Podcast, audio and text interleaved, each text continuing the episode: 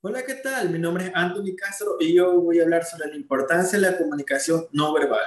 La comunicación no verbal es el proceso en el cual transmitimos cualquier tipo de información desde un emisor a uno o varios receptores sin utilizar la palabra pronunciada, hablada o escrita.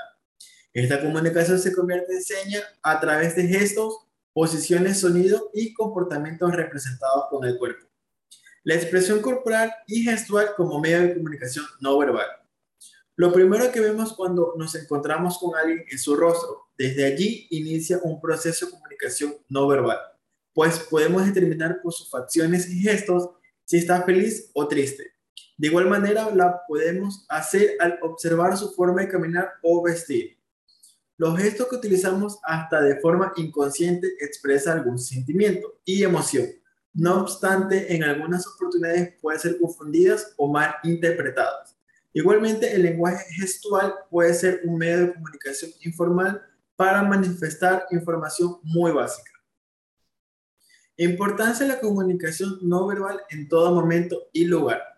Podemos emplear en diferentes situaciones la comunicación corporal y validar su importancia en las relaciones sociales, de modo que en el ámbito laboral se ve reflejada en la imagen del personal y la seguridad que demuestra al complementar sus palabras con la expresión corporal.